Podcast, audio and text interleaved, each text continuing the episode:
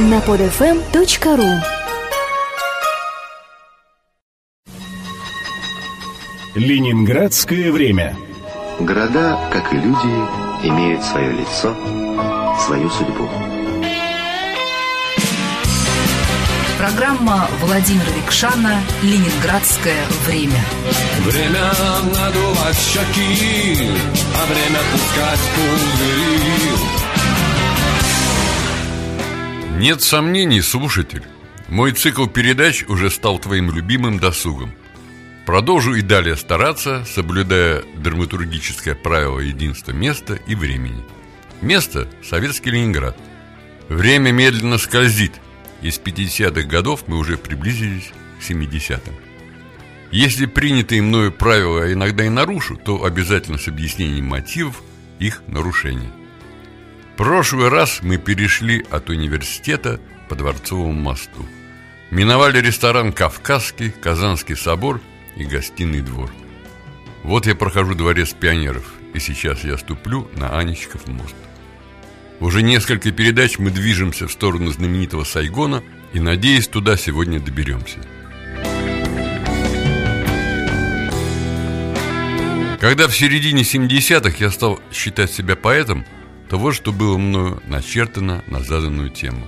Я иду через Анечков мост, вдоль гранитов щербатых, скоро кофе мне пить.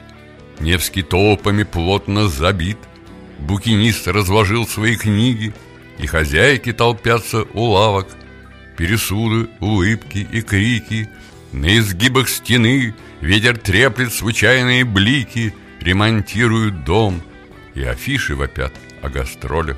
Мне навстречу идет старичок, он сердит и расстроен, плачет внук, и трясутся у дедушки руки. Обгоняя спешит представитель советской науки, скоро шесть старевых жесть, словно жезл, восклицательный знак. Угловые дома смотрят в блюдо настенных часов, сам проспект, как удар восклицаний — Вой сирен, град шагов, скрип рессор, Многотысячных лиц, кинокадр — это жизнь. Синих джинс пляшут старые клёши, Скоро шесть, разговоров незримая сеть, Пыль, как сто паутин на домах, Говорят, говорят о делах, О вещах, не имеющих смысла, О картинах, стихах и квартирах, О прошедших веках, О неоне, который не вечен, и похож на огромные свечи, на растопленный воск. Всевозможные слышатся речи. Я иду через Анечков мост. Ленинградское время Что за странное, присущее лишь бывшей имперской столице место – кафетерий при ресторане «Москва», получивший народное название «Сайгон» явно в честь американо-вьетнамской войны, разразившейся в 60-е годы прошлого столетия. Открылся кафетерий осенью 64 года и стал кульминацией кофейной революции в Ленинграде. В городе, живущем на параллелях и перпендикулярах, на углу Невского и Владимирского проспектов вы попадете почти всегда. По делам ли стремительно рыщите, или праздно гуляете в одиночестве – Кафетерий, прозванный Сайгоном, являлся собственной частью ресторана «Москва», который занимал сразу три этажа углового дома. Со дня открытия Сайгон стал местом сборища всякой артистической публики. Хрущевская оттепель еще не растратила своего сладостного демократизма. Хотя самого Никиту Сергеевича в октябре 64-го отправили в отставку – Сайгон являлся довольно объемным и коридорообразным пространством. Одной стороной, сквозь большие окна, он смотрел на Владимирский проспект. Противоположная стена первоначально была расписана какими-то озорными петухами в народном стиле. Перед петухами располагалась стойка с кофеварками. В дальнем конце заведения продавали люля-кебабы. У входа же имелся бар, где наливали коньяк. При входе был и телефонный аппарат, как правило, не работающий. О феномене Сайгона можно долго говорить и проводить конференции. С моей же точки зрения, причиной появления такого необычного места связана с отсутствием светской жизни в городе на Неве. Ее, собственно говоря, и сейчас нет. В какие общественные места можно было заявиться молодому человеку, студенту, где у него имелся шанс пообщаться со сверстниками или более старшими товарищами, или послушать какого-нибудь интересного гостя. Имелись, конечно, разные дома писателей, актеров, архитекторов и журналистов. Там что-то иногда происходило за закрытыми дверями, но в недостаточном все-таки объеме. А тут абсолютно бесцензурная территория в центре города. В кафетерии появилась уйма молодых поэтов, всклокоченных неспровергателей и художников, заново осваивающих умерщвленный, казалось, русский авангард. Явились доморощенные философы, нервные и бледные. Богема, одним словом, сходилась на главном перекрестке за чашкой кофе. Покуда не пьянствовал особо, хотя это можно было сделать легко. На перекрестке работало сразу два гастронома с винными отделами. Про Сайгон уже написано много, снимались телепередачи, поэтому я стану придерживаться личных воспоминаний. Ленинградское время. В свете вечерних огней Ленинград еще краше. Тем временем Я иду через Анечков мост Вдоль гранитов щербатых Скоро кофе мне пить воспоминания писателя, спортсмена и музыканта Владимира Рикшана об исчезнувшем городе. Первый мой заход туда состоялся поздней осенью 67 года Став первокурсником, я завел в университете новых друзей Как-то после закрытия академической столовой, где я часто проводил время Сокурсник предложил мне съездить в одно место Что за место такое? Поинтересовался я «Сам увидишь», — ответил студент. «Там такое говорят». До главного перекрестка мы добрались минут через 15. Запомнилась толкучка и бесконечная очередь, в которой нам пришлось постоять. Приятель тут же влез в беседу тех, кто стоял перед нами. Они говорили про иконы, произносили слово «онтологический». Нас, 17-летних, вежливо, но настойчиво отшили. Вокруг происходило что-то необычное – Таких типажей в таком количестве и в одном месте я не видел. Место я запомнил и стал туда наведываться регулярно. Рядом на Фонтанке находились учебные залы публичной библиотеки, где готовился к экзаменам или работал над курсовыми. Часто я тренировался и выступал на соревнованиях, проходивших на зимнем стадионе. Тоже рукой подать от Сайгона. Да и возраст подталкивал к поискам новых впечатлений. Где-то в 68 году я начал хроническое хипование. Группа таких же, как я, подружившихся в Сайгоне, после 9 вечера, когда кафетерий закрывался, отправлялась в салон мадам Клары. Девушка с таким именем работала дворником в доме на Литейном ближе к улице Пестеля и имела служебную комнату. Там сидели и болтали до последних трамваев. Не помню уж и о чем. В доинтернетную пору всякие новости доходили в виде устных рассказов и сплетен. У Клары имелась гитара, и я что-то на ней сыграл, сорвав аплодисменты. Это был, кажется, хиповый международный хит того года.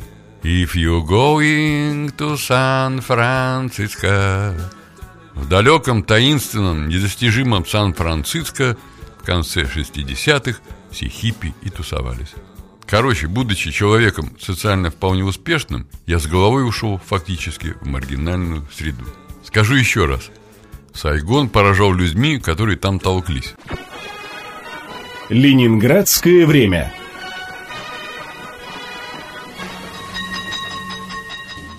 Посещение заведения складывалось, как правило, из трех главных фаз. Первым делом следовало встать в очередь к кофейному агрегату.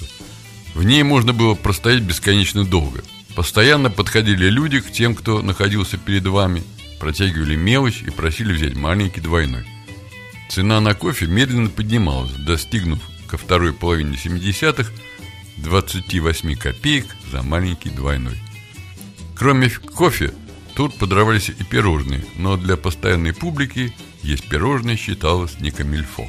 Получив кофе, следовало пристроиться за столик. Первое время Сайгон заполняли обычные столики со стульями. Борясь с постоянной публикой, столики со стульями убрали, заменив их на высокие столы без стульев. Отдельные персонажи проводили в кафетерии по несколько часов стоя. Когда освобождалось место на низеньком подоконнике, садились на подоконник. Но иногда с чашкой кофе просто выходили на улицу. Потолкавшись в Сайгоне, следовало прибиться к какой-либо компании и отправиться в интересные гости, на вечер поэзии или просто в садик выпивать с друзьями.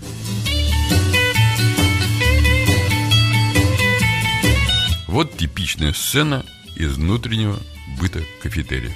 За столиком расположилась парочка. Влюбленные альтруисты-второкурсники. Друг на друга не надышатся, рука в руке, улыбаются словно идиоты. Шаркая полимелитными ногами, к столу подбирается Витя Колесников по прозвищу Луноход или Колесо. Раскосы заика, прохинди и профессиональный поберушка – в церковные праздники он напяливает подрясник и у Никольского собора просит милостыню. Набирает мешок мелочи, пропивает набранное, а в будние дни побирается в Сайгоне, но уже с видом хозяина и завсегдата, спекулируя на чувствах влюбленных альтруистов. «На кофе не бабагаты?» – спрашивает луноход у студентов.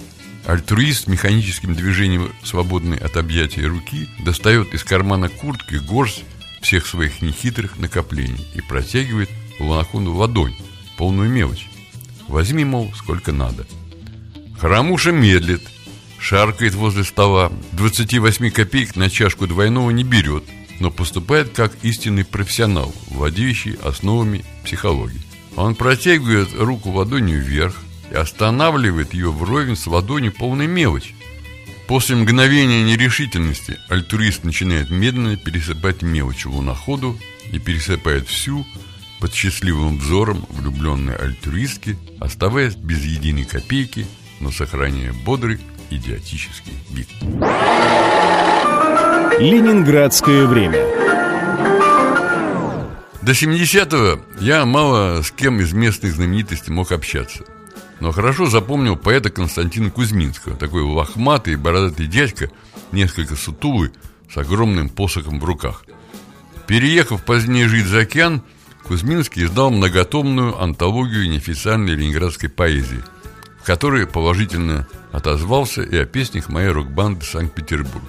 Оказывается, он несколько раз приходил на наши выступления и внимательно вслушивался в песни.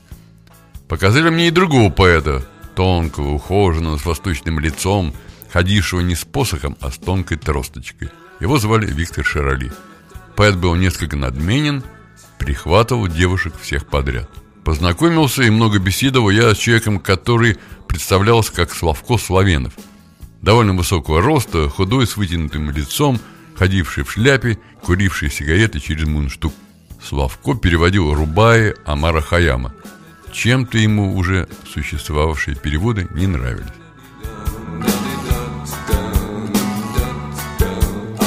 В те юные годы я выпивкой не интересовался. Популярным гитаристом до осени 70-го не был, и поэтому для более старших сайгонавтов интереса не представлял. Но сложилась группа сверстников. С ними я по-настоящему дружил. Выделялся мне Миша Генделев, студент медицинского института, Человек импульсивный, постоянно читавший свои стихи и написавший на тот момент даже поэму. Было нам лет по 18-19. Роста Гендрев небольшого вечно нападал на меня дылду с вопросами. Скажи, скажи, как правильно пишется, экзистенциализм или экзистенционализм? Он так тогда меня запутал, что я и теперь не знаю. После наши пути разошлись. Генделев отправился в Палестину, где ему пришлось побыть санитаром в танковом батальоне. Я его не видел несколько пятилеток. Встретились мы, когда страной уже управлял Михаил Горбачев. Была весна. Я стою во дворе Ленинградского рок-клуба на улице Рубинштейна и греюсь на солнышке. Вдруг из арки появляется фигура в желтых штанах. Человек подходит и останавливается. Разглядываю темное лицо с узкой бородкой, узнаю в подошедшем старого приятеля – и не нахожу ничего лучшего, как произнести глупость. Ну ты и загорел. Ленинградское время. В нашем городе, крупном центре советской и мировой культуры, начинают свой путь на сцену будущие актеры, музыканты, певцы. Тем временем Если свернуть с Невского за Елисеевским магазином и пройти метров 50, то вы окажетесь у здания, где ковалась литературная история. От этого кафетерия, а точнее кулинарии, не осталось и следа. воспоминания писателя, спортсмена и музыканта Владимира Рикшана об исчезнувшем городе. Бродил по Сайгону неопрятно одетый и небритый человек. Ну, типичный уголовник. Подходил ко мне, заводил разговоры. Я от него уворачивался как мог. Казалось, еще чуть-чуть и что-нибудь украдет. Позже я узнал, это поэт по фамилии Безродный. Постоянно я видел в Сайгоне крепыша с усами, Геру Григорьева. Он сочинял драмы в стихах, но этих драм никто не видел. Жил Гера не поймешь где, фактически бомжевал. В значительной степени называться поэтом оказывал своеобразным оправданием перед собой и миром за бесцельное существование. Большинство из таких поэтов ничего не создали. Хотя, конечно, в Сайгоне появляются фигуры в будущем мирового класса. Иосиф Бродский хотя бы. Живший неподалеку писатель-алкоголик Сергей Довлатов заходил сюда. Впрочем, не рассуждать о литературе, а просто выпить. Поэтическая элита облюбовала другое место – кафетерий на Малой Садовой. Если свернуть с Невского за Елисеевским магазином и пройти метров 50, то вы окажетесь у здания, где ковалась литературная история. От этого кафетерия, а точнее кулинарии, не осталось и следа. Там выделялся поэт Владимир Р. Высокий худощавый человек с крупными чертами лица и висячими усами. Я его знал только в лицо. Говорили, будто он работает продавцом в газетном киоске. И действительно, я видел его в киоске возле гостиницы «Европейская».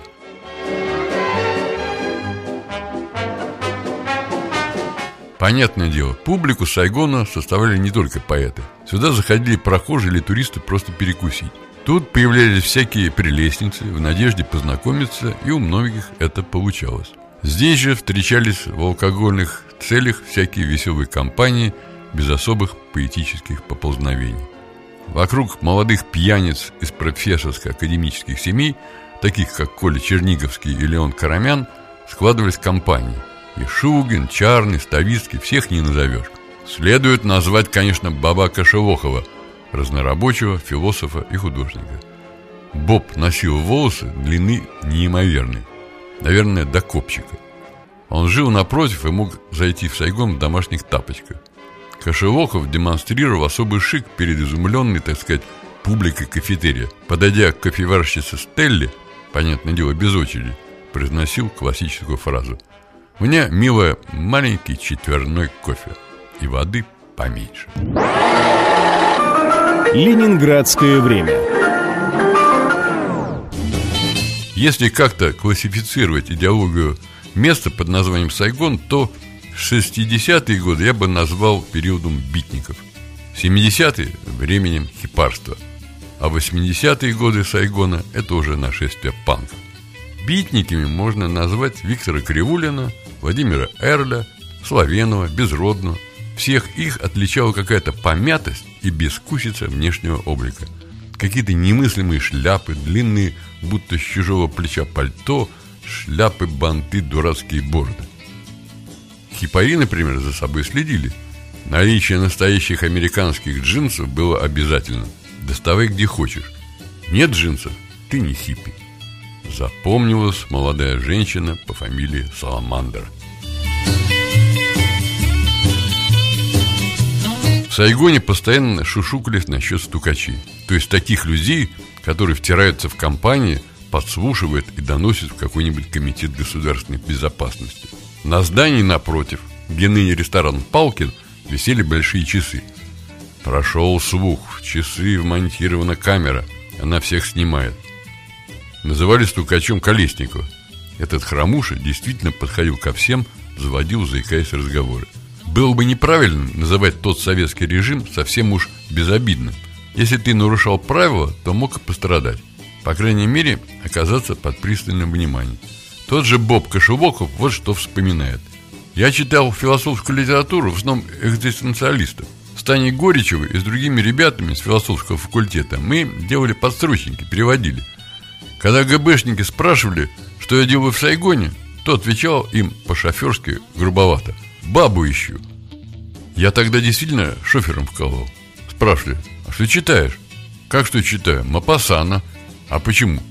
Так надо же с бабой как-то разговаривать. Сам-то я не умею. Не всем удавалось отделаться шутками. К тех, кто упорствовал, прессовали. Для большинства сайгонских активистов, которые не впали в пьянство, дело закончилось иммиграцией. Возможно, они именно этого и хотели.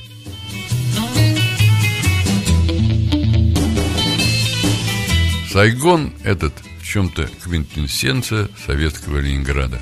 В следующий раз я тему разовью. Расскажу я тебе, Амигос, о том, как я по-настоящему пытался стать хиппи. Программа Владимира Рикшана «Ленинградское время».